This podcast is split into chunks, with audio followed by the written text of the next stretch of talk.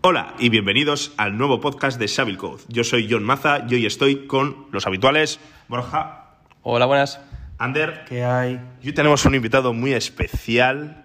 Tenemos un invitado curioso, tenemos un invitado muy maquero que viene muy bien para el episodio de hoy y se llama Aitor Carbajo. Aitor. Hola, buenas tardes, ¿qué tal? Bueno, pues aquí estamos los cuatro. Nos ha faltado Numan, que si nos estás oyendo, Capullín, te esperamos para el siguiente. Hoy va a ser un episodio muy especial, porque va a ser un especial de Apple. Eh, bueno, todos los que estamos hoy en esta mesa somos muy, no sé si decir fans o aficionados o que nos gusta el mundo de la manzana. Eh, bueno, tenemos algún traidor también por aquí, pero, pero bueno, también viene bien para dar el contrapunto. Y os vamos a hablar de lo que Apple presentó en la WWDC de este año, que, claro, por primera vez en la historia no ha sido con público presencial, sino ha sido grabada y emitida por, por, el, por el- la web eh, online, en streaming. Y bueno, ha sido muy diferente, pero también creo que muy interesante. Y Borja, ¿qué opinas? Sí, yo precisamente la semana pasada que estuvimos hablando de videojuegos, ahora es época, en junio y así, del E3, que es la feria de los videojuegos, donde hay muchísimas conferencias que las grandes empresas eh, dan en anfiteatros con público para presentar su siguiente año. ¿no? Y Apple también nos tiene acostumbrados a este tipo de eventos, que además lo suelen gestionar muy bien, eh, con, las, con presentaciones tan míticas como la de- desde el iPhone original hasta las del iPad y demás, con el One More Thing, han tenido siempre mucha presencia en este tipo de eventos. Y yo tenía muchísima curiosidad por ver cómo gestionaban eh, bueno, pues un, un nuevo, un nuevo formato, un nuevo paradigma a la hora de presentar sus productos, que era un vídeo prefabricado. ¿no?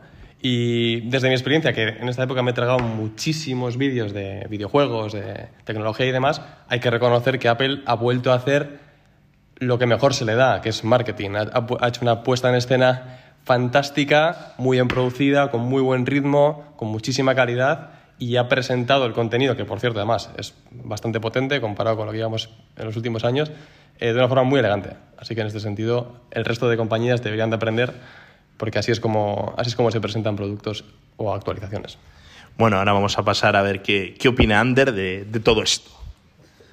Pues como desarrollador, que es hacer un poco trampa, porque te aseguras que en el momento demo no va a cascar, ¿no? Eso lo primero. Pero más allá de eso, pues un poco bastante de acuerdo contigo. Me gusta mucho. Y luego que un poco sensación de. Y esto suena a casi abuelo cebolleta, pero a presentación de la de siguiente generación de lo que hemos estado haciendo hasta ahora. Que tradicionalmente es, es, tienes la presentación de Apple en el anfiteatro, van los medios, como bien conocemos, ven las novedades después en, la post presentación tienen para ver los medios, los elementos físicos, etcétera. Y obviamente esta vez no se podía, más allá de porque no lo han presentado, pero aunque tuviesen hardware que presentar, no se podría. Pero ha sido como 100% online con toda esta marabunta que hay de tweets, de youtubers comentándolo, de gente haciendo valoraciones en tiempo real en sus canales de streaming, etcétera. Es decir, todo el ecosistema que se ha generado al- alrededor me ha parecido como muy novedoso, básicamente porque todo el medio ha sido online y a mí me ha llamado mucho la atención ese aspecto. Respecto a la presentación, pues sí, o sea, básica. Para mí, punto positivo, el no tener que aguantar a toda la gente haciendo "Uh, uh", cada vez que alguien presenta la más mínima tontería que me suele sacar mucho de quicio. Pero el vídeo está muy chulo, con el típico humor un poco weird de Craig que suele tener a veces haciendo las cosas. Muy americana, como todas las presentaciones que hacen, que parece, parece que no, pero en Europa se nota la diferencia como, como oyente. Y el contenido. Yo siempre digo que a mí estas presentaciones me gustan más que las de hardware. La gente suele, le suele encantar las de hardware porque al final es el nuevo gadget que sale. Pero para mí estas presentaciones son las cosas que tengo en los dispositivos que ya tengo for free. Así que siempre suelo estar bastante contento con estas presentaciones y esta vez no he defraudado. Antes de pasar a conocer la opinión de Aitor, os voy a poner un poco en antecedentes porque no he dicho nada, ya que a, Borja y a Ander les conocéis como tertulianos habituales de este podcast y a un servidor. Eh, Aitor es una persona que siempre ha estado vinculado a empresas tecnológicas y aparte ha sido redactor de, de Apple Esfera. Entonces Aitor, aparte de su punto de vista, nos va a poder dar también una, una opinión también un poquito más desde dentro del mundo de la comunicación, ¿no? ¿Cómo, bueno, ¿qué opinas tú, Aitor? Eh, bueno, es un poco como han venido diciendo mis compañeros, ¿no? Al haber sido una presentación online, Eh, nos encontramos con una presentación mucho, mucho más dinámica porque nos olvidamos del anfiteatro, nos olvidamos del público, nos olvidamos del presentador en el escenario, leyendo el prompt, eh, con la presentación y demás.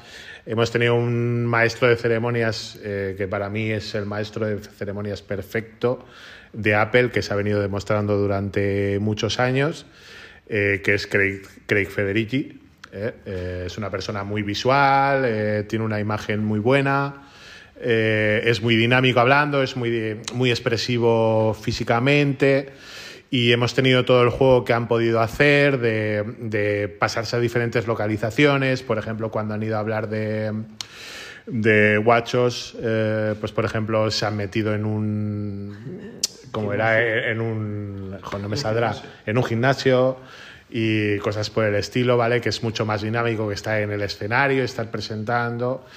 Eh, entonces, al haber sido una presentación eh, a cuenta del, del COVID-19, pues en la cual no tendría sentido eh, presentar hardware porque no tenemos prensa a la cual después poder enseñar el nuevo hardware. Eh, nos hemos ido al software puro y duro, ¿eh? tanto para iPad como para iPhone, como para Mac, como para Apple Watch. Y ha sido una presentación de software 100% y muy bien hecha, en, mi opinión. Bueno, pues me queda a mí dar un poquito mi opinión en cuanto a, a, lo que ha sido esta Keynote en sí.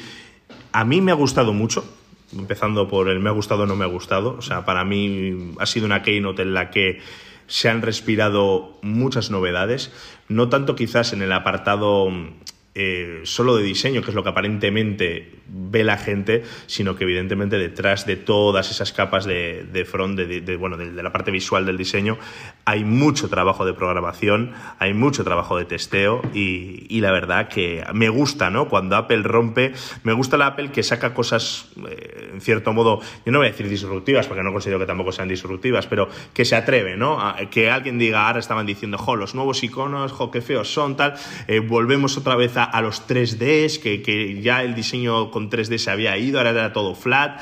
Bueno, me parece que es, es la Apple que me gusta, la que se atreve. De hecho, además, me parece que es un 3D mezclado con flat y que puede que Apple lo consiga poner de moda otra vez. Y además me parece por un lado muy bien porque el diseño flat les hace un flaco favor a los diseñadores de Pro, porque hacer diseños en flat es mucho más fácil que hacer diseños en 3D. Entonces, pues bueno, me parece que a mí me parece que está bien. Y a partir de aquí, pues bueno, el, el, hecho de que haya sido una Keynote tan diferente y cómo ha sido capaz Apple de resolverla de esta forma tan brillante, pues a mí me ha, a mí me ha encantado. Eh, a partir de aquí, si os parece, vamos a pasar a hablar un poquitito de cada una de las novedades, empezando por, por MacOS Big Sur, que yo creo que es un poco lo que la semilla, ¿no? Lo que, lo que engloba todo el sistema operativo principal de los Mac. Luego vamos a hablar de, iOS 14, vamos a hablar de iPadOS y vamos a hablar de WatchOS. Así que empezando hablando por, por MacOS Big, Big Sur, si, si no os importa voy a hacer yo un poco esa introducción, ya que la he instalado en mi ordenador, la he instalado en mi ordenador y, tengo que decir que para ser una beta es bastante estable, porque Aitor ahora nos lo va a decir, que seguramente habrá instalado alguna beta, y cómo Apple en estos años ha mejorado bastante en el tema de las betas, en la estabilidad que tienen sin llegar a ser Golden Master, ¿verdad? Eh, a ver, bueno, yo primero de todo soy un poco anti-betas. Eh, no me gusta mucho. no nunca me ha gustado, nunca me ha gustado. Primero. Eh, eh, no me gusta lanzarme a las betas primero porque yo el teléfono lo utilizo para trabajar, entonces no me puedo arriesgar a nada. Si tuviera dos terminales y me pudiera permitir el lujo de, poder instalar una beta en el terminal, pues lo haría. Eh, sí que es verdad que Big, eh, Big Sur, Big Sur es, es, un, un, punto de aparte. O sea, Big Sur para mí significa, para mí personalmente significa muchas cosas. Ya no estamos en la 10 punto algo, estamos en la 11 punto algo. Estamos hablando de, que... Ya no es la X, ya no es MacOS X. Ya no es MacOS X. Ya, eh, estamos hablando que la, primera versión de MacOS X es, eh, la Chita, o Cheta, o como la quieran llamar. Eh, estamos hablando de 2001, hace 19 años. entonces, 19 años ya con MacOS X. Entonces estamos hablando de que también es algo muy específico. Yo creo que es adiós Steve Jobs. O sea, esto era tuyo y ahora vamos a emprender nosotros nuestro camino, eh, que es eh, eh, Big Sur. O sea, que es la 11 punto a donde llegue. Y, sí que es verdad, yo las primeras impresiones que, que estoy recogiendo por ahí de gente que se ha instalado la beta y demás, es que es, es muy, muy, muy, muy estable. Muy estable. Y el cambio de. El cambio de estilo. Hay cosas eh, como el icono de la batería, por favor, no. O sea, el icono de la batería, por favor, no. O sea, Estamos que, de acuerdo. que alguien, que alguien haga algo con eso, por favor. O sea, no. Mátenlo. Johnny Ive, ¿dónde estás? O sea, por favor, ese icono no, que alguien coja y diga, no, mira, esto nos hemos equivocado, lo vamos a cambiar. Era broma. Era broma y tal, es una broma y tal, es algo que teníamos ahí de paso que no han pasado por el Photoshop y... Para ver y si estabais atentos, Eso es, sí, lo vamos a cambiar, por favor, no, no os lo tengáis en cuenta. Pero lo que es el estilo general de lo que se está, de lo que se está haciendo con, con Big Sur es que es algo de lo que mucha gente estábamos diciendo que no iba a pasar, pero que ahora mismo yo ya no tengo tan claro de que no vaya a pasar. Y es que eh, se va- vaya, vaya, vaya a llegar un, una vez que el camino, va a llegar un punto en el que el camino entre escritorio y elementos móviles, como pueda ser el iPad, como pueda ser el iPhone, se vayan, se vayan a juntar. Sí, al, al final, ¿no? Va a ser. El futuro está cada vez más claro que va a ser. Yo el otro día dije, un, un único sistema operativo y como si el resto fuesen sus versiones responsive. Eso yo creo que es lo que, lo que va a pasar. Borja nos quería contar algo. No, yo, yo aquí soy agnóstico. Bueno, agnóstico, soy un- no, tengo, no tengo ni puñetera idea de Mac, no he tocado un Mac en mi vida. Largo de aquí. el de mi hermano, y para encendérselo una vez, nada más.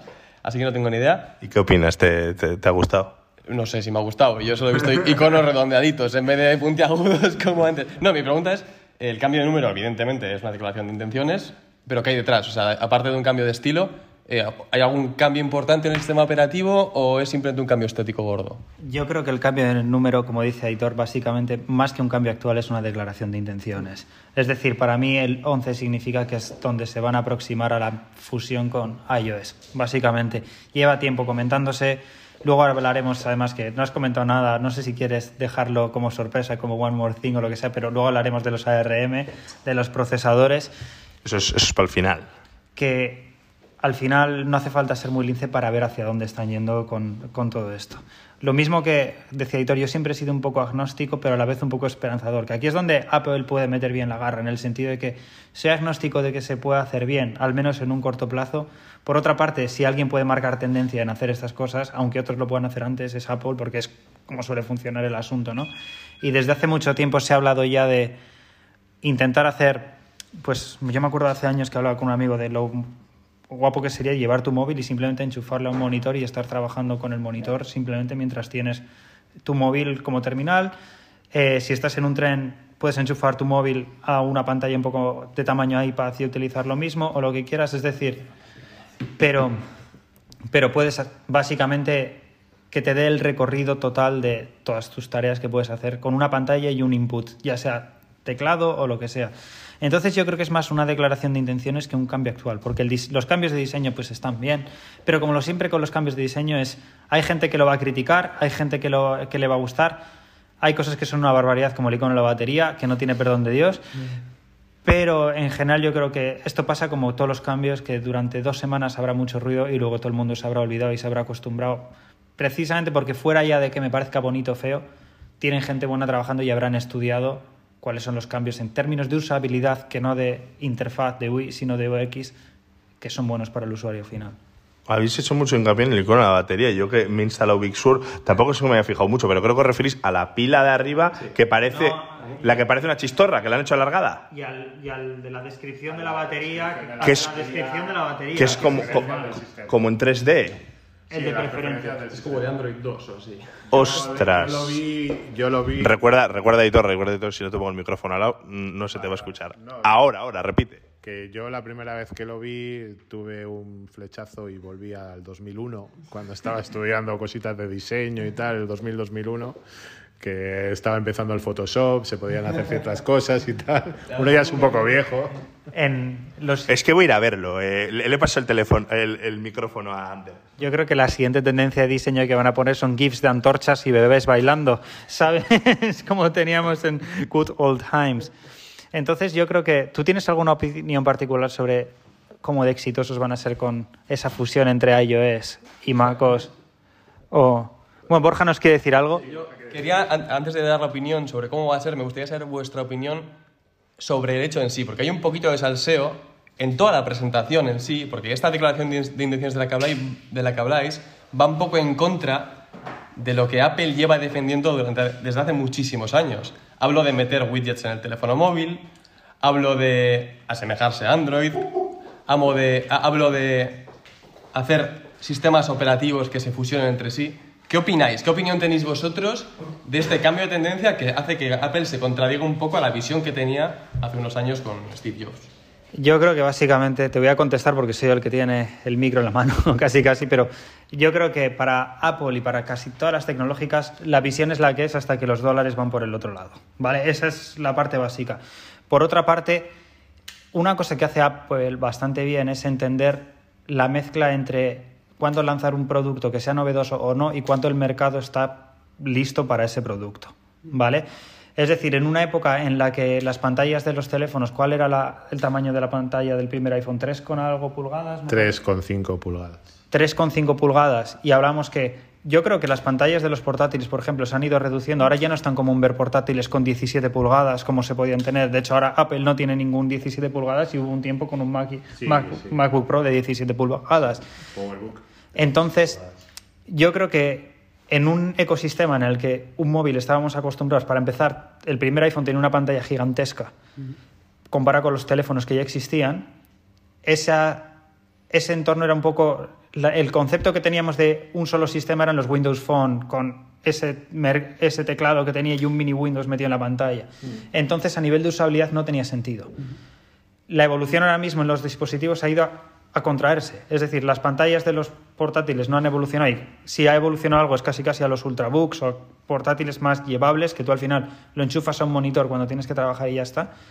Pero las pantallas de los móviles y de las tablets, esto ha sido un poco como, pues bueno, a ver literalmente quién la tiene más grande. Entonces, quizás ahora el mercado ya empieza a estar más preparado para esto. Y mi siguiente opción que hay es que, mi siguiente opinión que hay, y esto dará para mucho, es que aquí hay una variable importantísima que es el App Store. ¿Vale? Es decir, probablemente cuando se hicieron las primeras intenciones o las primeras declaraciones sobre intenciones de la compañía, no se sabía o no estaba tan desarrollado hasta qué punto el Apple Store iba a llegar. Y el Apple Store es la gallina de los huevos de oro de la compañía. Entonces, cualquier oportunidad que pase porque en vez de instalarte aplicaciones en un solo dispositivo por medio de su App Store, te la puedes instalar por medio de dos, bienvenido sea. Esa es mi opinión al respecto. Bueno, pues ahora vamos a saltar a iOS 14, que es el nuevo sistema operativo para el iPhone. Y bueno, voy a empezar contando yo un poco la introducción porque yo ya me lo he instalado en el, teléfono. Tengo, tengo la suerte de que, de que en mi empresa no soy yo el que tengo que testear las cosas. Entonces, pues, pues bueno, me, me he atrevido.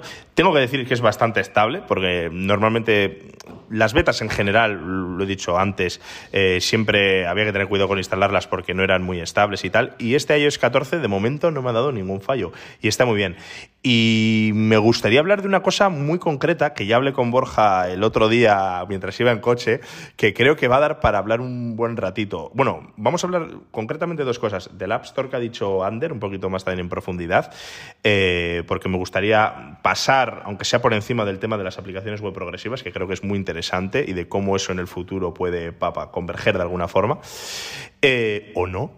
Y, por otro lado, eh, el tema de los widgets. Y os voy a decir por qué.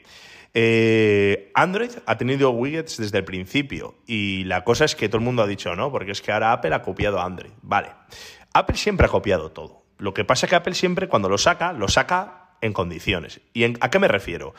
Eh, cuando antes estábamos hablando, ¿no? Cuando subes una aplicación al Google Play, Google te la acepta sin casi sin miramientos y casi sin- solo pasando un análisis de antivirus. Y en cambio en Apple tienes que seguir una serie de requisitos. Pues con los widgets es exactamente lo mismo. Tú tienes widgets en Android y seguramente cada uno es de una madre. Cada uno tiene una forma diferente, cada uno tal. En Apple, yo, en el, perdón, en iOS, bueno, sí, en Apple, eh, yo desde que tengo los widgets en, iOS 14 te das cuenta que para empezar hay tres modelos, el cuadradito, el que es un rectángulo y el rectángulo como un poco grande, el rectángulo con más altura, eh, con esquinas redondeadas y tal. Es decir, a todo el mundo que haga widgets les va a obligar a seguir una guía de estilos. ¿Qué conseguimos con esto? No perder la armonía en el diseño, que en mi opinión, ya te digo, eh, y con todos mis respetos al mundo Android, pero en mi opinión, a nivel de diseño, Android muchas veces parece que lo han hecho 37 personas diferentes. Y en cambio Apple todo tiene que seguir sus leyes un poco locas, ¿no? Se están riendo por aquí. Quiero opiniones. Borja, ¿qué opinas? Como, como, como Android lover. No, no, yo no soy Android lover para nada. O sea, he tenido iPhones, tengo un iPad y ahora tengo un Android, pero no tengo ningún problema en, en pasarme a iPhone si me llamo en iPhone. ¿eh? O sea, no, yo no amo nada, la verdad, de lo que mejor servicio me dé. No, eh, ¿Piensas tener un iPhone algún día? Sí, de hecho, se me ha roto la cámara. De, tuve el iPhone 3GS y es el, mejor, el móvil que más he querido en toda mi vida. ¿Tú dirías que los Android es de comunista? de comunistas nazis. tengo, tengo el Samsung roto que se me cayó otro día y estuve mirando el iPhone para comprarme. Pero como también tengo el reloj de Samsung, pues ya es un poco Cristo. Bueno, es igual. Eh, yo, y lo hablábamos el otro día, yo creo que es cierto que Apple innova muchas cosas, pero en otras cosas no se le caen los anillos por llegar tarde, pero cuando llega, llega haciéndolo mejor que el resto. Y eso es verdad. Eh, también a veces me da la sensación de que estos son mis principios, pero igual la semana que viene tengo otros. Porque efectivamente eh, los widgets de Android, por ejemplo, tienen más flexibilidad que los de Apple. No es que puedas ponerlos como quieras, es que puedes ocupar los cuadraditos de pantalla que quieras, en vez de pues, el cuadrado rectangular. Eh, dices que es mejor el de Apple porque solo te deja poner tres, pero si Apple te hubiese dejado hacerlo como yo te digo, también te hubiese parecido igual de bien o incluso mejor. Te lo compro. Vamos a ver qué opina Editor de todo esto. no, yo en el tema de iOS me quedo sobre todo con... Bueno, primero quiero pedir disculpas por eh, mi pronunciación de... ¿Cómo es? ¿Opel? O... Yo, Apple, siempre si falta Apple. Y, y es que yo siempre digo Apple y, Apple y, alguna vez he tenido discusiones con Apple Store el sector latinoamericano es, es, muy quisquilloso con este tema. Pronuncia y, mejor que nosotros. Sí, sí, no, no, de aquí a Lima, de aquí a Lima, y este, trabajo en un entorno inglés y a veces le pego unas patadas al idioma que son No te preocupes, trabajas con escoceses. Sí, trabajo con escoceses. bueno, pero son muy polite los escoceses y entonces cuando saben que están hablando con un español, pues tienen mucha consideración y hablan de otra manera que cuando están hablando entre ellos. También cuando hablan con un inglés, ¿eh? Ojo que... sí, sí, sí, sí. Pero sí, a veces que estás en alguna reunión les ves que entran en la reunión y empiezan a hablar entre ellos y, y sí que dices, ¿cómo? ¿Qué? ¿Están hablando inglés o están hablando no, otra para cosa? nosotros Apple está bien, no te preocupes. Apple. Pues Apple, no. Eh, lo que, yo me quedo con iOS, me quedo principalmente con el hecho de que es muy estable. Es muy estable. Eh, ¿Quién tuvo widgets antes? Evidentemente los tuvo Android. Pero yo creo que ya estamos en un punto de la guerra Android eh, iOS, iOS eh, que ya no tiene sentido. Utiliza lo que más te convenga, utiliza lo que más te gusta. Yo sí que es verdad, he utilizado Android, he tenido terminales Android. Hace muchos años que no, que no utilizo un Android a fondo o que, que no he tenido un Android como teléfono principal. Eh, y sí que yo reconozco que Android ha evolucionado mucho. Entonces yo creo que estamos en un punto de que los dos sistemas operativos hacen lo mismo, o sea, prácticamente lo mismo. ¿Que te gusta más uno, que te gusta más otro? Yo personalmente me siento más cómodo con iOS. Eh, siempre he dicho una cosa, visualmente iOS me gusta, iOS eh, me gusta más, me siento más cómodo y me invita más a utilizar el, el teléfono. Personalmente, es algo personal y totalmente intransferible. Eh, pero yo del nuevo iOS me quedo principalmente con, con, con, que una beta, una primera beta de un sistema operativo sea tan estable. O sea, esto no ha pasado nunca con las betas de iOS. O sea, eh, Apple ha sacado betas de desarrolladores para desarrolladores, primeras betas que dejaban el terminal perfectamente inservible. Y luego veías a la gente echándose las manos a la cabeza, que ah, me ha jodido mi terminal. Y dice, no, tonto tú que te estás instalando una beta. O sea, si es tu, sí, o sea, tonto tú que te estás instalando una beta. Si, es, si tu terminal es, es un terminal de trabajo, es, es, tu único terminal, es tu terminal principal, es el único terminal que tienes, es el único iPhone que tienes, no te instales una beta porque te estás arriesgando a quedarte sin, sin teléfono. Y luego, ¿cómo vuelves para atrás? Luego es, una auténtica odisea volver para atrás.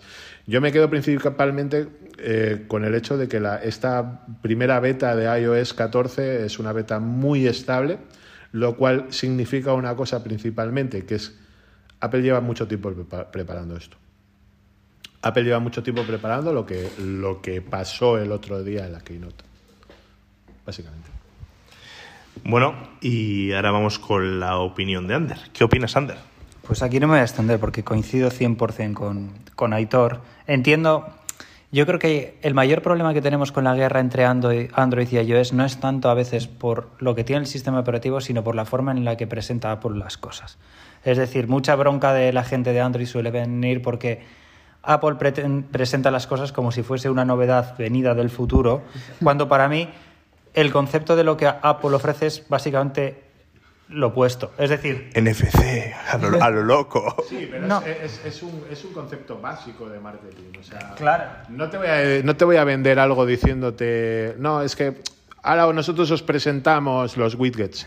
No, o sea, nosotros os vamos a presentar unos widgets que os vais a cagar por la pata abajo, permitidme la expresión. O sea, y somos los mejores, es lo que hace Apple, siempre lo ha hecho, toda la vida lo ha hecho. Y es, eh, estaba en el ADN de, de Steve Jobs, y, es normal que esté en el ADN de Apple. Totalmente. Eh, de hecho, es que estoy de acuerdo contigo. Por eso iba a decir que no me parece tanto problema de Apple, sino de la interpretación de la gente de las cosas que lanza Apple, que como siempre se le da una importancia sobredimensionada, ¿no? Pero también eso lleva a infravalorar lo que estáis comentando, que yo, yo he utilizado Android, llevo mucho tiempo con iPhone, pero por ejemplo mi, novia tiene un Google Pixel 4, ¿vale? Y lo utiliza como, que es un, digamos, el terminal estándar de Android que podemos pensar, etcétera. Y tiene cosas que yo hay veces sí que digo, joder, qué comodidad, por ejemplo, el autocompletado de SMS funcionaba antes, que estuviese disponible en iOS, etcétera. Pero hay algo inherente a saber que vas a sacar tu teléfono y va a funcionar y que no te va a dar problemas con iOS, ¿vale? Entonces, me parece que el mayor valor que aporta Apple, lo que estáis comentando, a veces es lo menos sexy de lo que busca la gente en la nueva tecnología. No es tanto el efecto wow, que es lo que critican a veces, de me estás poniendo un efecto wow en los, pic- en los widgets, que como tú dices es marketing puro, sino que igual hasta que no lanzan ellos los widgets a veces no se empiezan a utilizar de la forma en la que debían estar utilizados. O pa- ha pasado con el Apple Watch, por ejemplo. eh, ten- El Apple Watch, hasta que apareció el Apple Watch, el tema de, del Google Gear y demás, o sea, nadie sabía por dónde iba. Nadie sabía por dónde iba. O sea, cada uno sacaba una cosa, hacía una cosa diferente con el tema de los sistemas operativos para, para weare- wearables o wearables o como lo quieras decir. ¿Vale? Entonces, eh, eh, WatchOS eh, ha sido un punto de inflexión, nos guste o no. ¿Había eh, relojes inteligentes antes del Apple Watch? Pss, 20.000. Eh, ¿Qué ha pasado? O sea, ¿por qué ahora Apple es el, principal vendedor de, de relojes inteligentes? El primero. Porque ha hecho, ha, ha- ha puesto las bases. Y de, y de relojes en Y general. de relojes en general, es porque ha puesto, las, ha puesto sus reglas del juego y ha dicho, nosotros creemos que eh, un, weara- un wearable eh, debe ser para esto y tiene que hacer esto. Luego además es que tiene una cosa que para el, el efecto de los relojes, ¿no? que luego saltaremos, pero que es, al final ellos controlan su entorno al 100%. Entonces los, no solamente te venden un software, sino que te venden un objeto, mucho mejor que lo que puede hacer. Ya no entramos a la parte de que si el sistema operativo está construido para eso, ¿no? Porque, sinceramente, yo utilizo Android y Android está terriblemente bien hecho cuando utilizo... las diferencias entre sistemas operativos para mí se están comprimiendo y casi casi puedes cambiar, salvo cuatro aplicaciones exclusivas, puedes cambiar de un sistema a otro sin ningún tipo de problema, ¿no? Pero es una cuestión para mí de el que no te das cuenta de lo que estás usando, eso tiene valor. Como, como- es como alguien decía que la página web más sexy es la de Google, porque básicamente tiene un campo de búsqueda y un botón en el que buscas y ya está. Pues ese es el efecto en cuanto a terminales que a veces tienen los dispositivos de Apple, sumado a que además te lo venden muy bien como objeto, que es algo que tiene mucha importancia en algo como un reloj, que tú un reloj analógico lo compras por el concepto del objeto que quieres comprar. Creo que, dado el tiempo que llevamos de podcast, el tema de las aplicaciones super progresivas lo dejaremos para otro día porque da para largo y es que si no nos vamos a meter en un, eh, en un, en un fango bastante grande. Entonces va a contarnos Aitor algo antes de saltar a iPad OS. ¿Y qué nos querías contar? Eh, lo que más me gusta de iOS eh, realmente es... espera que lo piense. No, sí, lo sé, lo sé, lo sé. Lo que más le gusta es la aplicación que había, que había al principio, esta la que sacaron, la de la, la de la cerveza. ¡Cerveza! ¡Coño! Como, como la de Baskery, nuestro patrocinador. Oye, igual alguno se ha quedado sordo escuchando el podcast. Eh, no, cuéntanos ahora. No, ahora en serio, lo que más me gusta de iOS es que se puede instalar, iOS 14 se puede instalar, perdón, se puede instalar en un iPhone SE de 2016. ¿Y eso no pasa con Android? No, estamos hablando con- de un terminal de... Es que no toco, no toco en Android en mi vida. Va para 5 años ya de antigüedad. Es un terminal con una pantalla de 3,5, no, de 4 pulgadas, perdón, 4 pulgadas, que lo tiene mi mujer, que en cuanto le enseño una pantalla de más de 4 pulgadas dice, yo eso no quiero, a mí déjame esto, que yo estoy cómoda con esto, yo no quiero saber nada.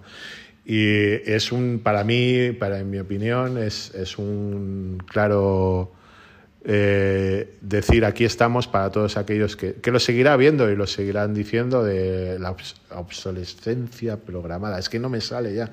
Es un término que no me lo creo y entonces eh, ni me sale ya de la obsolescencia programada. Estamos hablando de que estás, estás instalando el último sistema operativo que evidentemente no vas a tener todas las capacidades ni todas las funcionalidades que pueda tener el eh, se puedan instalar o utilizar en un iPhone 11 o en el iPhone 12 o en el iPhone X eh, va a ser un, sistema operativo capado, pero vas a poder seguir instalando el último sistema operativo de la, de la marca. Borja también nos quiere hacer un- un una pequeña puntualización. No, eh, más allá de la tontería de Nuestro Android fan. Más allá, iba- joder, justo iba a decir eso, más allá de la tontería de la guerra y os Android, que estoy de acuerdo que no tiene ya ningún sentido, y yo creo que estamos todos de acuerdo que además lo mejor que les puede pasar al uno y al otro es que exista el contrario, porque están todos aprendiendo y es innegable, y al menos yo como fan de la tecnología soy, eh, considero que es innegable que lo que he dicho antes, que aunque Apple llegue tarde, hasta que Apple no lo hace, muchas cosas no ocurren. Lo que estáis hablando, que no hemos hablado, que no sé cómo se llaman, las aplicaciones esas que son como que no las cargas enteras, sino que las cargas a medias, bueno, no me acuerdo cómo se llaman, no sé cómo has dicho que se llamaban antes. Las aplicaciones web progresivas. Eso lo presentó Google hace dos o tres años, pero, no ha tenido ningún récord. Ah, no es lo mismo. No, una web progresiva es otra cosa, pero Ah, bueno, vale. ya tocaremos. Pero básicamente la capacidad de instalarte una funcionalidad de una aplicación Ah. sin descargarte la aplicación entera es lo que Apple ha presentado, que Google ya lo tenía presentado hace tiempo. Una web progresiva Ah, es vale. una web que te, la, que te da cierta funcionalidad similar a una aplicación nativa, pero que es una web. Bueno, pues lo que quería decir es eso, que al final muchas cosas existen, pero que hasta que Apple no las instaura, porque las instaura, además de venderlas muy bien, con un estilo y con un nivel de y con un nivel de, de pureza y de, y de- no sé cómo se dice, de debugging, o sea, que funcionan tan finamente que no se vuelven mainstream, como pasó con los relojes, y probablemente como pase con los widgets, que veremos ahora en Android, widgets mucho mejor diseñados y con funcionalidades que hasta ahora no teníamos. Entonces, bueno, yo creo que es lo que, lo que hay que decir, ¿no? Que al final todos ganamos a tener eh, dos, dos empresas grandes peleándose entre sí. Bueno, ahora nos quedan tres temas para hablar. Nos queda iPadOS, nos queda WatchOS y nos queda los Apple Silicon y los nuevos procesadores ARM y nos queda media hora de podcast, así que vamos a ir justitos, pero yo creo que vamos a llegar bien. Así que vamos a empezar por iPadOS. Voy a volver a hacer la introducción, ya que no, esta vez no me he instalado todavía la beta, pero lo pienso hacer en breve. No, no, no, no, lo voy a hacer. Os voy a decir por qué no lo voy a hacer. Porque últimamente se utilizo muchísimo el, el iPad para el iPad Pro para trabajar. Llevaba mucho tiempo demandando que Figma, la aplicación de diseño que utilizo, eh, funcionase con, con el iPad Pro. Eh, y ha sido a raíz de que han sacado el nuevo Magic Keyboard este, el que viene con el trackpad incorporado, que la verdad Apple has puesto un precio un poco, un poco loco, pero la verdad que bueno, está muy bien, pero... ser peor, podría ser un soporte monitor. Yo mira que nunca soy, eh, eh, nunca soy de quejarme de los precios de Apple, pero ostras, un teclado 400 euros me ha parecido... Sí es verdad que le estoy sacando mucho provecho. La cosa es que ahora, eh, claro, estoy utilizando el Figma con el iPad Pro, que es una maravilla, y sí es verdad que aquí estoy con Carbajo, igual no me atrevo a instalar la nueva beta en el iPad, no voy a ser que no puede trabajar. Lo que tengo claro es que la evolución, en el caso del iPad, eh, el nuevo sistema operativo, me parece a diferencia de iOS, que es más un cambio más gordo, en el caso de iPad me parece una evolución más lógica, quitando todo el apartado de diseño, que evidentemente rompe, pero me parece una evolución lógica. ¿Tú qué opinas, Aitor? Eh, bueno, eh, a mí del nuevo iPad 2 eh, solo me he quedado realmente he visto la presentación eh, hace ya una semana y pico, no recuerdo mucho, pero lo único que me marcó realmente de iPad OS eh, fue el scribble, puede ser. Sí, lo la capacidad de escribir en la pantalla, Eso es. que puedas escribir en un, en un field, en un campo de, por ejemplo, del navegador, eh, lo que sea, y te reconozca la, la escritura y, y te lo escriba, ¿vale? Entonces, a mí eso me ha llamado mucho la atención. Yo creo que el tema del, del iPad es algo que viene ya de atrás, ¿vale? La- cuando, cuando se dividió, cuando se dividió iOS de, de iPad. Eh, fue un movimiento de Apple eh, muy claro que el, Magic Keyboard es una demostración más de, de ese movimiento que hizo Apple a la hora de dividir iOS con iPadOS, que es eh, Apple considera que el iPad eh, va a ser eh, el ordenador básico eh, para un 80% de la gente. Estoy hablando del usuario que no trabaja profesionalmente, que no necesita una potencia especial, sino que necesita un aparato que le permita conectarse a Internet, buscar en Internet, escuchar música, eh, redes sociales, eh, tratar alguna foto de familia y poco más. Entonces, el- el- la, la llegada de iPadOS viene por ahí porque nos da la posibilidad de manejar ficheros. Dice, es que eso Android ya lo hacía, sí, bueno, vale, sí, pero, pero, pero Apple lo hace ahora con el iPadOS, ¿vale?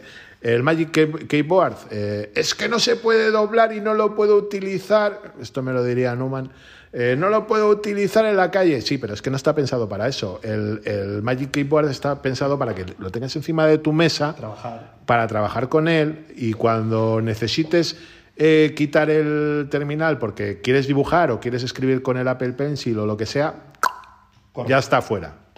O sea, en este sonido que tardo hace yo, este, ya está fuera. El terminal, ya- o sea, ya tienes el iPad y ya lo tienes en la mano. Entonces tienes algo que se puede convertir en un ordenador de sobremesa medianamente con todas las limitaciones que pueda tener, que aquí podemos hablar de hacia dónde va, eh, se va a dirigir iPad eh, OS y la convergencia que va a tener con Mac OS y demás, que eso el futuro nos lo dirá. En Apple ya lo sabrán o ya lo tendrán más o menos estudiado, pero eso el futuro nos lo dirá. ¿vale? Y entonces, cuando quieres un ordenador de sobremesa, ahí lo tienes. Que quiero un terminal en el cual ver eh, tranquilamente en la cama el último capítulo de Netflix de mi serie favorita o de Amazon Prime, eh, lo tengo, o sea, lo quito y, y lo llevo encima. Que quiero dibujar, lo tengo, lo quito. Que quiero leerme un cómic, que quiero leerme el periódico, lo, lo quito, lo pongo, ¿vale? Sería un poquito eso. Ok. Ander, ¿tienes alguna opinión referente a iPadOS? Pues sinceramente, yo creo que no más allá de lo que, de lo que ha dicho Aitor. Me parece interesante, probablemente Borja tenga una opinión, le veía queriendo decir algo contrastar respecto a que pueda ser una alternativa a los ordenadores, pero yo me dirijo sobre todo a un público muy básico, como puede ser mi padre, o es decir, un, un uso terriblemente básico, que es, por ejemplo, para lo que yo defino también los Chromebooks, ¿no? Me parece más avanzado de lo que es un Chromebook, porque un Chromebook al final solo te da acceso a ese navegador y, sin embargo, Un Chromebook es una puta mierda. Ya, pero por ejemplo, Perdón por la expresión. ¿eh? pero yo defiendo que un Chromebook para mis padres, por ejemplo, para el 80% de las cosas que hacen ellos lo hacen a través de un navegador, gestionar correos, etcétera, no te sirve para trabajar, pero ellos no utilizan el ordenador para trabajar. Yo a día de hoy en mi ordenador, las fotos de mi ordenador las manejo directamente en Google Fotos. Entonces es como entiendo por dónde van. Un iPad me parece que no solo no está lejano de eso, sino que te da muchas más posibilidades por el tipo de aplicaciones que puedes instalar. Ahora, en el momento en el que necesites la flexibilidad de un ordenador, pues no es lo mismo. Nos hemos, por cierto, nos hemos cerrado la puerta de Google como patrocinador del podcast, pero no pasa nada.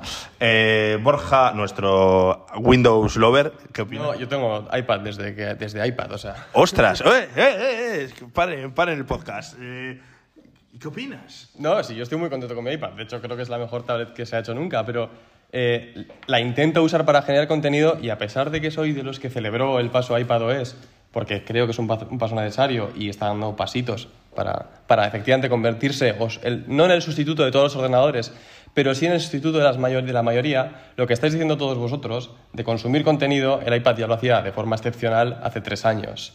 Eh, este iPad es un paso para ser más flexible y ayudar a la gente a, crear contenido. Y yo hoy en día me sigo viendo incapaz, no hablo de contenido de alto nivel, hablo de tener un Word y un Excel abierto y trabajar con los dos abiertos en paralelo, que es un trabajo de ofimática de primer nivel. Y aún así me sigue pareciendo eh, tremendamente complicado gestionar este tipo de archivos y acabo acudiendo a mi ordenador. Entonces, es lo que espero y lo que quiero en lo que evoluciona el iPad y estoy muy contento porque creo que es la tendencia que está llevando y, yo, y, lo aprovecharé, pero creo que no está ahí todavía y muchísima gente tiene un ordenador no solo para ver contenido, sino para abrir un Word y poner cuatro fotos y para mí eso todavía es una tortura. La multitarea del iPad todavía creo que tiene muchísimo que mejorar.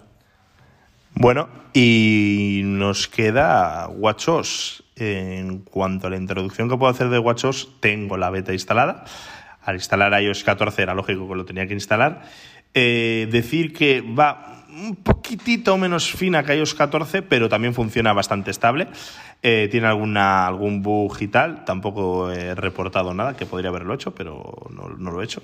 Y eh, tiene que ver un poco con el tema de la, de la multitarea, además, que lo acabas de decir tú, pues que en WatchOS todavía tienen que pulir un poquito más el tema de la multitarea. Y en mi opinión, en WatchOS voy a pasar un poco por encima de las novedades, porque tampoco es que sean muchísimas, para mí lo que más tienen que pulir es la interfaz de cómo presentan las aplicaciones dentro del reloj. Es decir, para mí las dos opciones que hay, la de las burbujitas o los circulitos o como lo queráis llamar, y la de la lista, ninguna de las dos me termina de convencer. Yo soy partidario de poner eh, cuatro iconos un poquito más grandes, como si fuese el iPhone, y que los vas pasando de izquierda a derecha e intentar llevarlo un poco de mayor minimalismo o mira, nos está enseñando Borja cómo lo soluciona Samsung, puede ser. Y, bueno, pues está, está bien, eso sí, eh, hablando de copiar, lo de la ruedita, eso es iPod total, que lo sepas. Eh, pero bueno. No se nota la tendencia del host aquí, ¿eh? preferencias. ¿eh? Eh y en cuanto a las novedades de, WatchOS, eh, a ver, eh, podemos destacar la nueva esfera con taquímetro, que bien, eh, una esfera más. Pero sí me ha parecido bastante interesante el tema de que puedas compartir esferas con los amigos, crearte tu propia esfera y tal y cual. Eso al final creo que si Apple es lo suficientemente inteligente, puede abrir un mundo, de la misma forma que está el App Store, debería haber una especie de tienda de carátulas, o de, bueno, carátulas, ¿las llaman carátulas o lo he dicho mal? Esferas. Eso, es faces. Eh, y que, por ejemplo, pues yo que sé, como hicieron la colaboración con Hermes, ¿no? Eh, o, que, o que tienen, eh, que diga mañana una marca, oye, quiero tener mi propia esfera y tal, y que algunas sean incluso de pago. Me parecería un mercado que Apple para mí no está explotando para nada. No sé si es porque quieren mantener el control o no conozco el motivo. ¿Ander? Bueno, realmente es que, aunque esas es... me parece que lo que han hecho ahora va dirigido a lo que dices, pero sin necesidad de cobrar por las esferas. Porque si tú, compar... si tú compartes una, vamos a llamarle un face, ¿vale? Bueno, Ander, ¿y qué opinas de las carátulas nuevas de, de, estas que se van a poder compartir? Pues que lo que tú que estás diciendo, que es una oportunidad para crear un mercado con ellas, de forma indirectamente ya lo están haciendo. Porque tú vas a compartir una carátula que a mí me va a gustar, vamos a llamar carátulas, aunque no se llaman carátulas, pero ya nos entendemos todos. Las faces. Las faces. Pero esa face puede utilizar cierta aplicación del App Store que yo no tengo. Entonces, tú puedes compartir una carátula que me gusta mucho, que yo me la quiero bajar, la quiero tener en mi Apple Watch, pero para poder utilizarla me tengo que descargar una aplicación del Apple Store por la cual tú tal vez estás pagando. Entonces, no me parece tanto una falta de mercado, sino otro canal más para poder meter en el mercado de las aplicaciones que ya tiene. Realmente serían dos vías. La que acabas de decir, que igual no sé si Apple se le ha ocurrido, porque la idea es brillante.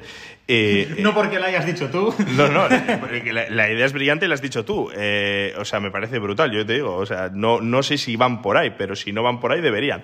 Pero por otro lado entiendo que abre, podrían abrir un mercado a marcas terceras, yo que sé, que tengas la, la pulsera de Coca-Cola, me lo estoy inventando. Sí, pero ahí lo que coges, haces es te puedes poner algo de pago, la aplicación de Coca-Cola para el móvil y la, simplemente la esfera la compartes gratis.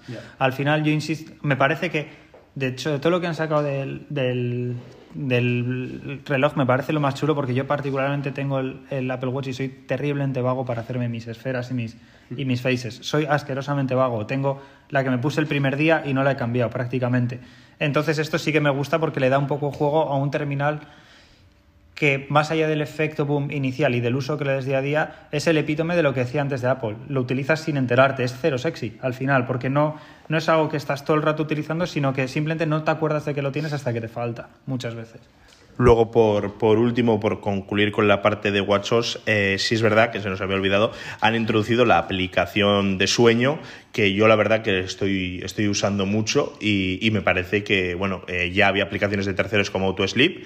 Cada vez que Apple hace una cosa de estas, como con el tema de las contraseñas, que decían en las oficinas de One Password se están escuchando los gritos, en el iCloud, Drive, en las oficinas de Dropbox se están escuchando los gritos. Pues esto es lo mismo, ¿no? En las oficinas de AutoSleep se están escuchando los gritos. Apple es muy también de hacer eso, ¿no? ¿No crees, Aitor? Eh, sí, eh, bueno, yo, yo de hecho la, la aplicación que comentas, la de, uh, la de Autosleep, creo que era la llegué a usar en su Y, y momento. Pillow también. Eso es Pillow, Pillow, no me acordaba. Usé Pillow en su momento con el primer Apple Watch y la verdad es que funcionaba bien. Tengo un poco de curiosidad de, de ver cómo funciona aquí, ¿vale? Más que nada también eh, tengo una enfermedad del sueño, sufro de apnea, eh, entonces eh, tengo, tengo curiosidad por ver cómo funciona y a ver cómo controla, controla el tema del sueño. No lo he probado todavía, lo, voy a- lo reconozco, pero sí, sí, lo probaré. Yo lo que puedo contar desde mi experiencia son varias cosas. Una cosa buena que tienen el, pues sobre todo para las personas que igual toman pastillas para dormir o en el caso que tengan apnea del sueño, daros cuenta, eh, yo he leído bastante sobre este tema porque yo soy una persona que por mi trabajo a veces tengo ansiedad, como, como mucha gente, y, sí es verdad que si tú tienes apnea del sueño, por ejemplo, eh, si te tomas una pastilla para dormir, ya sea un lorazepam, por ejemplo, eh, hay que tener cuidado con las dosis. ¿Por qué? Porque si tienes apnea del sueño o, de- o per se estás ya muy relajado y te tomas una pastilla para dormir, pues hay que, hay que tener cuidado. Y el Apple Watch precisamente, de la misma forma que te avisa si tienes pulsaciones altas, también te avisa si tienes pulsaciones por debajo de 40 pulsaciones por minuto, etcétera. Entonces, una de las cosas que, que hace es que mide un poco los, las franjas de sueño profundo, lo que llaman el sueño reparador, el sueño que de verdad vale. Y luego tiene una cosa muy chula, y es que, eh, y a mí esto me parece una pasada. Eh, a ver, existe ya desde hace tiempo, ¿eh? No, Apple no ha inventado nada. nada. Eh, para la alarma, tú pones la alarma una hora. Entonces, el, el Apple Watch detecta lo que te estás moviendo en la cama o no te estás moviendo. Si tú no te estás moviendo absolutamente nada y tienes la alarma a las 8 de la mañana y no te estás moviendo nada, no te va a despertar a las 8 de la mañana. Si en cambio, si en cambio, si en cambio, no, no, no, pero igual te despierta eh, al minuto siguiente, por si acaso, ¿vale? Porque igual deja una, una- una franja pequeñita para ver, si, para ver si te mueves algo. Pero en cambio, si a menos 10, 10 minutos antes, tú te estás moviendo en la cama, quiere decir que no estás con sueño profundo, te despierta con una alarma súper agradable. ¿Qué quiere decir esto? Que no te va a. No vas a tener tanto sueño al despertarte y eso es maravilloso. O sea, eso yo lo, lo pruebo cada día y la verdad que funciona. O sea, te despiertas con la alarma normal y dices, ¡guau, qué sueño! tal. Te despiertas con la alarma inteligente y es un mundo completamente aparte. No sé si alguien quiere opinar algo de esto. No, yo utilizaba una aplicación que ahora mismo no me acuerdo el nombre. Lo he estado utilizando hasta hace poco que lo que hacías era poner el móvil en la almohada al lado de donde dormías y básicamente con las vibraciones del móvil detectaba... Es, no me acuerdo el nombre, pero era la típica que es la más baja del Apple Store con el icono naranja. No me acuerdo el nombre porque soy horrible para eso. Pero básicamente hacía lo mismo y sí que, sí que se nota. Eh, más allá de eso, yo por ejemplo tengo el Apple, el Apple Watch y ahí tengo un conflicto entre Claro, porque yo utilizo la noche para cargar el, para cargar el, el reloj. Entonces, si duermo con el reloj puesto, eh, cuando lo cargo, y probablemente hay, hay cosas que podamos comentar también que me parece interesante. Tengo muchas ganas de contar esto. Es que la misma duda tuve yo y Apple lo ha resuelto de una forma brillante.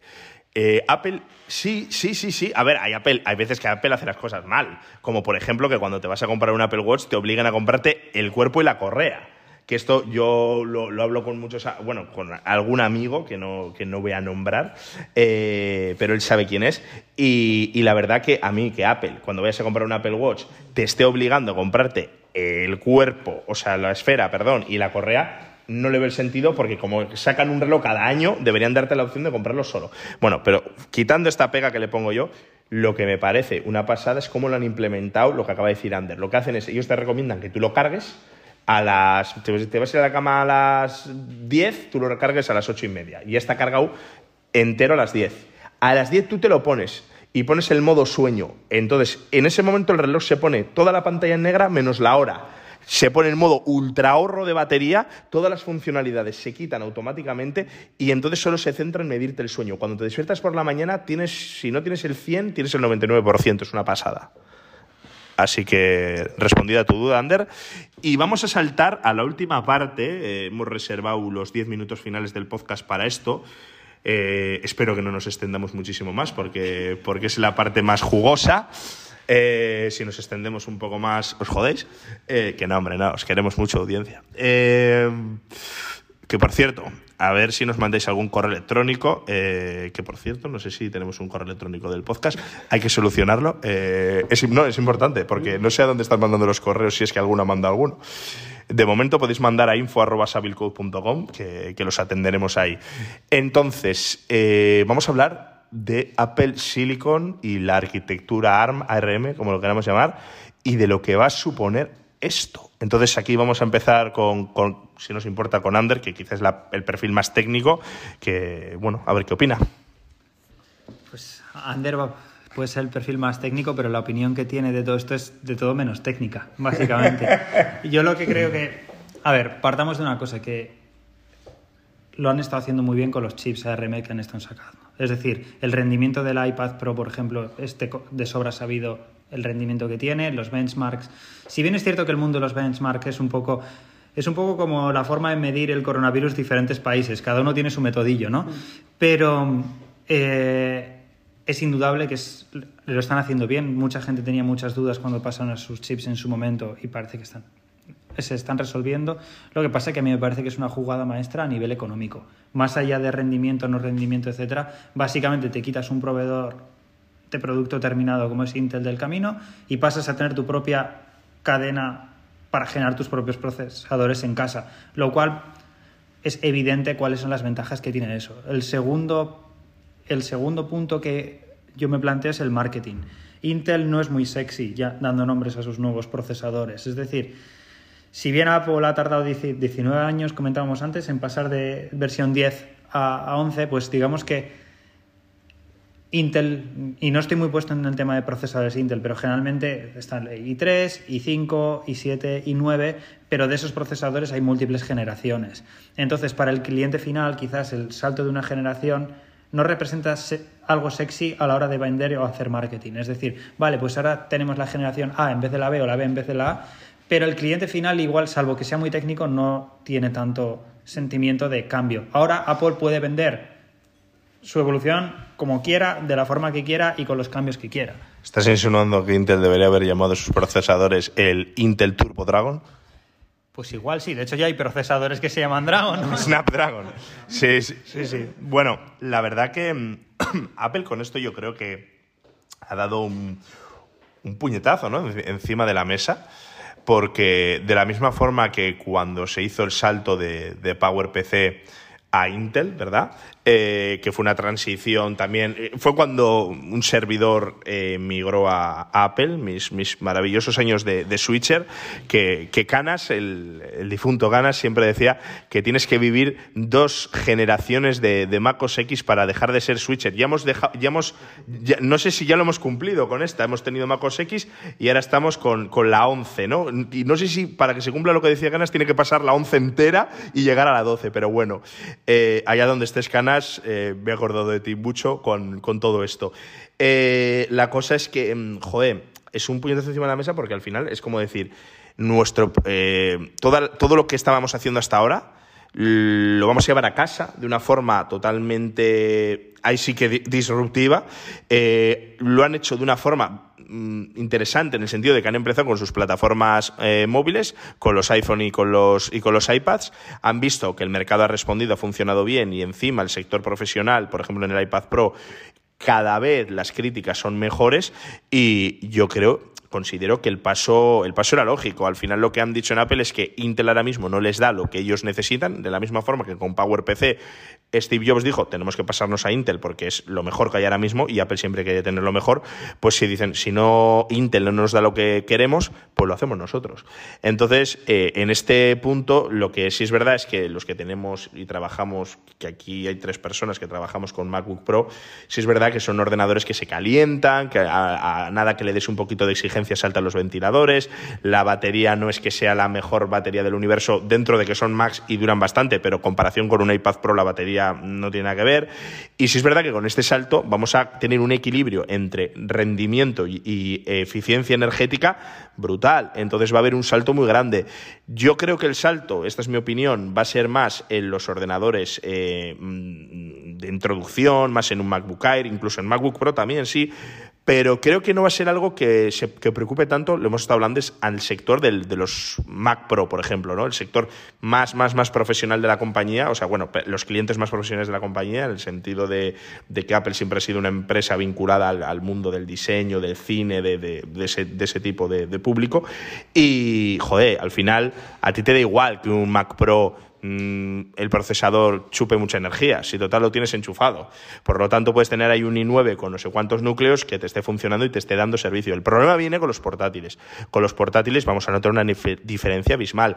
Y lo más heavy de todo es que si tú te compras un ordenador con seguramente con un Apple Silicon eh, de 2.000 euros, te pueda estar dando un rendimiento y una eficiencia mayor que si ahora te estás gastando 3.000 y pico en un Intel. Bueno, eso es una teoría nuestra, porque nadie nos dice que Apple no te pueda vender el ARM como la evolución de los Intel y cobrarte más por el ARM y sacar más margen, de, que, es la gran, que es la gran duda que va a haber. Eh, yo comparto, comparto todo lo que dices, lo que pasa es que al final, el, ya no solo por lo que comentas de la eficiencia, pero sí creo que para el usuario profesional está también el factor del riesgo, que lo comentábamos antes. ¿Cómo de pronto un usuario profesional va a querer saltar a procesadores ARM o cómo de preparada va a estar la plataforma? Que es una cosa que siempre se comenta, ¿no? Es decir, yo antes te decía que, por ejemplo, yo creo que aunque necesite el MacBook Pro, yo no sería de los primeros en saltar al barco y comprarme un MacBook Pro con ARM, porque prefiero ver los toros detrás de la barrera y ver qué es lo que está pasando en el ecosistema. Pero sí que es cierto que hay mucha posibilidad abierta y al final Apple es una empresa. Apple es una empresa que quiere, tiene unos objetivos. Intel es bastante sonado que pues, los retrasos de los lanzamientos, etcétera, que el ritmo al que sacaban las cosas no era el que Apple pedía. Y a nivel económico financiero me parece una jugada absolutamente maestra de Apple. ¿Cómo lo vayan a vender después, si más caro, más barato, etcétera? ¿Hasta dónde se van a meter con el marketing? ¿Y cuál va a ser la diferencia que el usuario final va a notar? No lo sabemos todavía. Mi apuesta es que ni tanto ni tan calvo, probablemente, pero que a nivel de... Esto me parece más un movimiento a nivel de empresa que a nivel de usuario final por el momento. Veremos a ver, veremos a ver cómo funciona y me parece que es un movimiento genial porque en los iPads funciona muy bien, pero yo creo que para un usuario profesional yo, yo estoy un poco a nivel conservador de ver cuáles son las implicaciones finales en ese aspecto. Bueno, Aitor como la persona más adulta de esta mesa, que, no, que no vieja, adulta de esta mesa, eh, y que ya ha vivido una transición, que yo también, o sea, que ya soy también un poco viejete, porque yo he vivido una transición, la transición de PowerPC a Intel la, la viví con... con... con la con, con, el, con Rosetta, creo que se llamaba. Sí, y, y cómo, cómo, quiero que nos, porque tú igual lo, tiene, lo recuerdas mejor que yo, yo no me acuerdo muy bien, cómo viviste tú esa transición a, a Intel y cómo crees que va a ser esa transición a ARM. Eh, bueno, me voy a poner un poco en modo abuelo cebolleta para rememorar un poco al gran Canas con el que discutí mucho en su momento, me enfadé en su momento y nos dimos besitos después. Y, y Vamos a mandar un, un, saludo. un, saludo. a Canas allá donde esté que nos esperes con una cerveza fría. Y nos llamarás putos switchers. Y nos llamarás putos switchers de mierda. Y con un Mac de ARM. Y con un Mac de ARM. a ver, eh, la primera transición de, de Apple, eh, de Opel, eh, fue, una, de, fue, una, fue una pequeña necesidad. O sea, IBM no era capaz de proporcionar lo que Apple necesitaba. O sea, los, los Sí que los iMac llegaron a los G5, el G5 yo tuve un, iMac G5, el G5 era un procesador bestial. Qué bonito eso. Era brutal. No solo bonito, sino era un buen procesador. Pero los portátiles se, quedaron en los G4 porque, porque no eran no eran capaces de evolucionar. Eh, si metías un G5 en un portátil, prácticamente se achicharraba. O sea, pues, no tenía sea, tenían mucho consumo, generaban mucho calor y esa fue una de las razones por las cuales Apple, Apple se, pasó, se pasó a Intel. O sea, Intel le ofrecía algo que IBM no le ofrecía. ¿vale? Entonces, los chips, los PowerPC, no IBM, sino, estoy mintiendo, los PowerPC no le ofrecían. Entonces, ese, ese fue, esa fue la razón del salto a, a, Intel. ¿vale? Entonces, Apple estuvo, hizo una jugada maestra, estuvo durante dos años... Eh, escribiendo el sistema operativo desde cero eh, para que se, digámoslo llanamente, se entendiera con los procesadores Intel y nadie lo sabía y estaba ahí, o sea, llevaba dos, llevaba dos generaciones ya de, de sistema operativo que estaba completamente escrito para soportar Intel y nadie sabía que estaba ahí. Entonces, eh, ¿qué pasa ahora con la transición a ARM? Yo no lo veo tanto como que Apple se quiera saltar a un, eh, a un proveedor porque realmente Intel ha estado ofreciendo procesadores en exclusiva a Apple.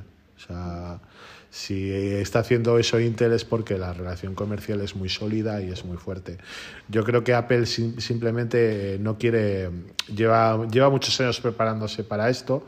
Eh, llevamos en torno a 5 o 6 años, si no, si no no me falla la memoria, en la cual Apple ha estado comprando diferentes compañías de desarrollo de procesadores. Entonces, eso es una, una, clara muestra de que Apple se estaba preparando para esta transición. Entonces, Apple, ¿qué está buscando con esto? Una pregunta, ¿Foscon es de Apple? No. No es de Apple. No, no, no. Eso pero, es pero ha trabajado con Apple más de una vez. Eh, Foscom eh, es un proveedor de Apple. Vale, vale, Foscom. Eh, es, otro, es, otro, nivel de la cadena. Sí, fabrica, fabrica para Apple, pero Foscom también fabrica para Dell, fabrica para HP. Okay, fabrica, okay. fabrica, una, para, fabrica, para, más gente, si, si no recuerdo mal. ¿eh? Mm. Vamos, eh, yo creo que Foscom es, eh, puede ser tan grande como Bilbao y no, no estoy siendo exagerado, o sea, lo que es sí, las empresas de, de, de, Foscom. De las empresas tecnológicas más tochas del mundo, si no, de la, si no la más. Sí, no, no creo que esté exagerando. Eh, entonces, eh, yo creo que Apple realmente lo que, lo que busca es eh, no depender de la hoja de ruta de nadie, sino depender de su propia hoja, hoja de ruta. Ella desarrolla sus procesadores, los desarrolla conforme a sus necesidades para sus equipos. Lo mismo que ha estado haciendo con el iPad, con el iPhone, poder hacerlo con los Macs. lo cual es bueno, porque si alguno ha desmontado alguna vez... ¿Cuántos, de la verdad, ¿cuántos has roto? ¿Eh? ¿Cuántos has roto? No, romper ninguno, pero hemos, he desmontado unos cuantos Macs y las placas de Apple son jodidamente obscenas de bonitas. son preciosas. O sea, ¿puedes decir que una placa base puede ser bonita? Sí, puede ser bonita, ¿sabes? O sea, dices, hostias. Y entonces, eh, yo creo que un poquito la transición a, ARM de Apple eh, viene un poquito por aquí que dicen que va a llevar dos años, yo no lo tengo tan claro porque al sector profesional, como pueda ser, te estoy hablando del sector profesional puro y duro, el, el, profesional que necesita un Mac Pro, un Mac Pro, no estoy hablando de un MacBook Pro, sino el profesional que necesita un Mac Pro. Sí, Pixar o un, eh, un estudio muy potente de grabación eh, no sé qué capacidad eh, podrá tener Apple para conseguir que todos sus plugins, todas sus eh, puertas de sonido, todos sus programas de... Migren de arquitectura. Migren, migren de arquitectura. No sé qué, qué capacidad tendré, tendré, podrá tener Apple para pedir eso. Bueno, aún así, de la misma forma que hubo Rosetta en, en el año que fue 2002 con la transición a Intel, más o menos, no me acuerdo el año exacto. Sí. bueno, la, aquí han dicho que va a haber una aplicación que se va a llamar Universal o algo así. Sí, sí, pero Rosetta 2, sí, pero pero cómo va a funcionar eso no lo sé. Yo creo que lo más lógico que es que Apple se, se meta por la por la gama de consumo, un Mac Mini. Yo creo, yo apuesto mucho por el Mac Mini y el MacBook Air. Van a hacer un MacBook Air, vamos, que va a ser, va a tener la anchura justa para que entre el, el USB-C, el Thunderbolt 3 que bueno, que luego ahora está el problema, que no sé cómo van a, van a solucionar esto, porque Thunderbolt 3 es, es propietario de Intel. Entonces sí, es propietario de Intel. Entonces eh, no sé cómo va a ser este tema, seguramente sacan, sacan Thunderbolt 4. Sí, USB-C es de Intel. No, o Thunderbolt 3. Thunderbolt 3, aunque la forma sea lo mismo. pero Vale, no es lo mismo. vale, no, no es lo mismo. No es lo mismo, entonces eh, yo creo que tendrán que, que ir a, a Thunderbolt 4 porque la, las velocidades del Thunderbolt 3 son, son obscenas. O sea, no me quites eso, por favor. O sea, no. O sea, yo ve, ver pasar eh, 200 gigas en 15 segundos, eh, dices, es, Y dices, oh, oh Dios. O sea, Oh, oh, me, ma. me acuerdo de la primera vez que vi porno en internet que decías, ¿cuándo sale la teta? ¿Cuándo sale la teta? ¿Cuándo sale la teta? ¿Ya, ya salió la teta? No ha salido la teta. Pues, ¿Sabes? Pero... Nos van a censurar el podcast. Sí, nos van a, nos van a hacer- nos lo van a subir a 18 años. Eh, pero bueno, yo creo que la, la primera, mm, el primer paso lógico, mi opinión, que luego apelará a lo que quiera y me llevará a la contraria, eh, es que va a ser un, va- vamos a ver un Mac Mini y vamos a ver un, un MacBook Air, que nada tiene que ver con el Mac Mini que han presentado en... Nada va a tener, que es un juguete, si ya lo dijo el propio Craig, creo que fuera. El que lo Esto es lo que hemos conseguido sin ni siquiera haberlo intentado. Eso, es, ¿sabes? Esto es como, bueno, esto es lo primero que se les ha ocurrido a los chicos y tal, ¿sabes? Sin, sin haberlo intentado, ¿sabes? Que a mí me suena un poco lo de esa como que sin estudiar. también Sí, sí, sí, eso Pero- es, eso es. O sea, que por favor no, no compartáis eh, benchmarks en Internet, y está todo Dios compartiendo benchmarks en Internet, tal, pero bueno. A ver, a ver, a, a ver a dónde lleva. Yo creo que es una transición lógica de...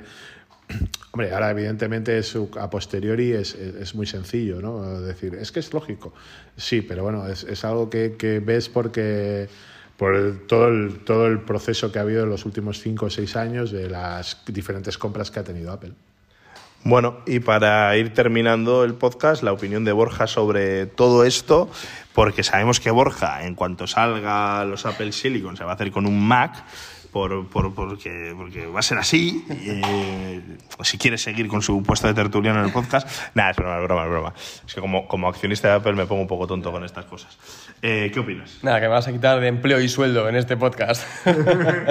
Eh, no, nada, es que como profano en el tema, pues os, os escucho con mucha atención, pero aún así soy capaz de ver que esto es uno de los pasos más importantes que ha dado Apple en la última década prácticamente. O sea, eh, evidentemente les da una autonomía que no tienen hasta ahora en toda su gama de productos. eh, van a ser capaces de controlar las updates de prácticamente todos sus productos sin depender de terceros, al menos en, suministros importantes como es un procesador. Y, y bueno, cómo la gestionan, es- yo he escuchado a Craig decir que en dos añitos se esperaba tener la cosa más o menos completada, parece ambicioso, sin tener mucha idea. Yo lo he escuchado antes en una entrevista también decir que, que bueno, que incluso en aplicaciones complicadas como puede ser Office, que es una que tira muchas librerías, que tiene muchísimo código, él decía que han tenido a dos empleados de Microsoft y en unas pocas semanas han conseguido adaptarla a, los nuevos chips, o sea que por lo visto la transición no va a ser demasiado complicada, pero no tengo ni idea. Pero lo veo con mucha curiosidad, porque no deja de ser un paso también para la industria para ver cómo Apple, que sabemos que hace unos procesadores muy eficientes y que por lo tanto es capaz de, decía Craig en la entrevista, hacer procesadores eficientes no supone tener menos consumo, supone tener que con el mismo consumo te doy más potencia. Entonces él es capaz, ya lo estamos viendo en los iPhone y en el iPad Pro, que debe ser una bestia parda, que, que son capaces de, generar, de, de desarrollar unos procesadores de mucha calidad. Entonces, tengo mucha curiosidad para ver cómo se evoluciona, a ver cómo juegan, porque sí tienen capacidad total de controlar la potencia que meten en sus ordenadores y a ver cómo juegan. Igual, igual, no, te dan más orden- igual no te dan más potencia que te daría el, el Intel de turno, simplemente lo sacan ellos más barato. Tienes un ordenador que te va a rendir parecido, pero que ellos tienen más, más margen. A ver qué estrategia de mercado utilizan, pero me parece súper interesante. Yo solamente dos cosas ya para añadir. La primera es, me, me llama la atención lo que ha dicho Aitor y es totalmente cierto que en sector profesional ya no es una cuestión solamente de software, sino de la complejidad que tiene ese software. Por ejemplo, en un estudio de grabación, cómo adaptas el software, etcétera, y que vaya al mismo rendimiento que lo requiere. Creo que Apple está ahora mismo en una posición de ventaja que no estaba cuando hizo la transición anterior. Que es que, corregidme si me equivoco, pero en la transición anterior Apple era una cosa no tan mainstream hasta cierto punto, es decir, era más de nicho, ¿vale? Y por lo tanto tenía que convencer más a los proveedores para adaptarse a su sistema.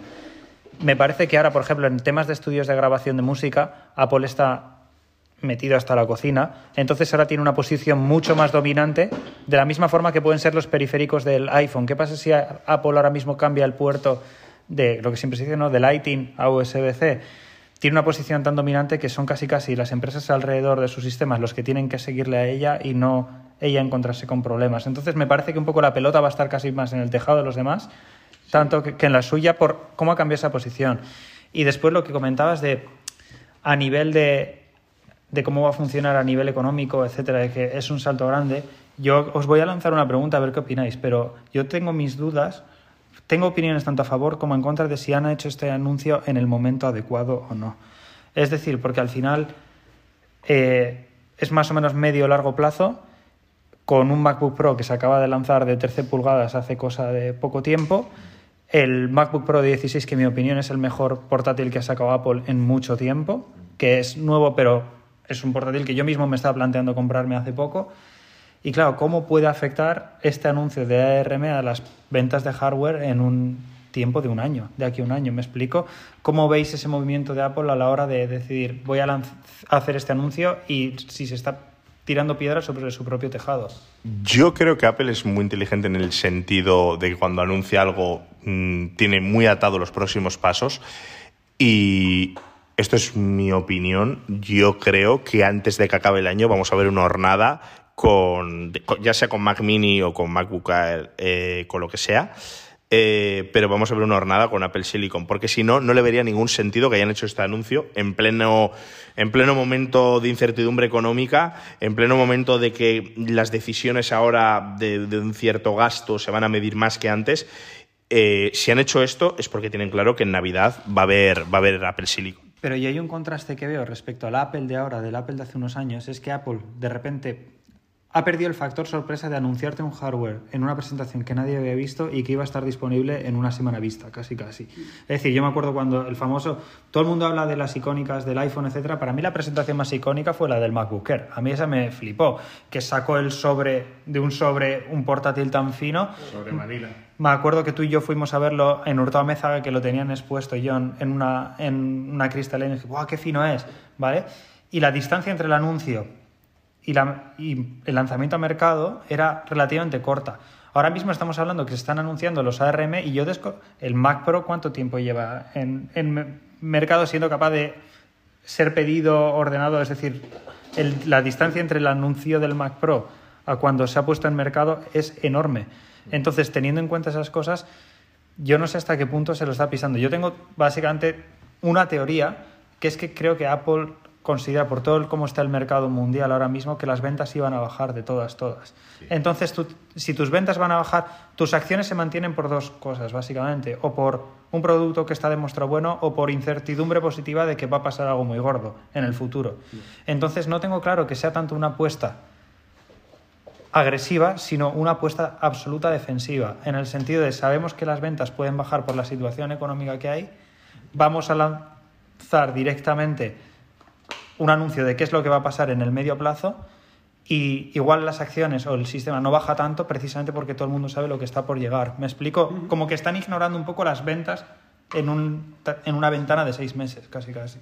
Aitor, ¿tú qué opinas de esto? Eh, no, em, yo creo que tiene mucha razón. eh, que sí, no, no, no, no lo había visto así, la verdad, sí, pero, pero, pero sí, sí, tiene mucha razón. Eh, me he acordado de la historia del primer Mac- MacBook Air, de nuestro amigo Tony, en el aeropuerto con un guardia civil obligándole a encender el portátil porque decía que eso no podía ser un portátil, sino podía ser un ordenador. ¿En serio? Sí, a Tony, a Tony le dijo, además en el aeropuerto de Bilbao, venía de la primera vez que vino a visitarnos cuando le conocimos, eh, tenía él ya un MacBook Air que se acaba de comprar de los primeros y la Guardia Civil del, del aeropuerto de Bilbao le hizo, Qué grande. Lo llevaba metido en la maleta y le hizo sacarlo, le hizo abrirlo y le hizo encenderlo porque decía que eso no podía ser un portátil, o sea, que le estaba mintiendo. Entonces, eh, aquí, eh, pues sí, ahora que lo comentas, igual, igual sí que puede tener un poco de sentido lo que tú dices, más como algo defensivo que como, que como algo realmente rompedor, ¿no? De decir, mira, esto es lo que vamos a hacer y esto es lo que va a pasar en los próximos, eh, en el próximo lustro, más o menos, porque están hablando de dos años, pero yo yo personalmente lo veo más como algo a, plazo de unos, de unos cinco años, más o menos, ¿vale? Que el eh, yo soy de la opinión de que la primera gama va a ser gama de consumo total, como ya he dicho, Mac Mini, MacBook Air, y luego de ahí pa- de ir a para arriba. ¿Y cuando veremos el Mac, eh, el Mac Pro o los iMacs? Pues yo igual he hecho 2021, incluso igual hasta 2022. Bueno, y por terminar, no sé si alguien más quiere decir algo, ¿no? Pues nada. Pues bueno, chicos, chicas, hasta aquí ha llegado el podcast de hoy. Espero que os haya gustado, esperamos que os haya gustado. Y, y la verdad que creo, creo que este podcast lo tendremos que escuchar al año que viene. Creo, ¿eh? Es decir, escucharlo ahora. Eh, Hombre, evidentemente, si habéis llegado hasta aquí, si no, vainudo troleo sería. Pero deberíamos escucharlo todos al año que viene para ver si hemos acertado en algo y, y sobre todo para, para ver cómo es esa evolución. Eh, tengo claro que es un, un un futuro interesante en ese sentido. Y bueno, a ver qué pasa. Así que, bueno, yo me despido. Hasta luego. Borja, Ha sido un placer, hasta la siguiente. Ander Bueno, y Aitor. Bueno, muchas gracias. Un saludo.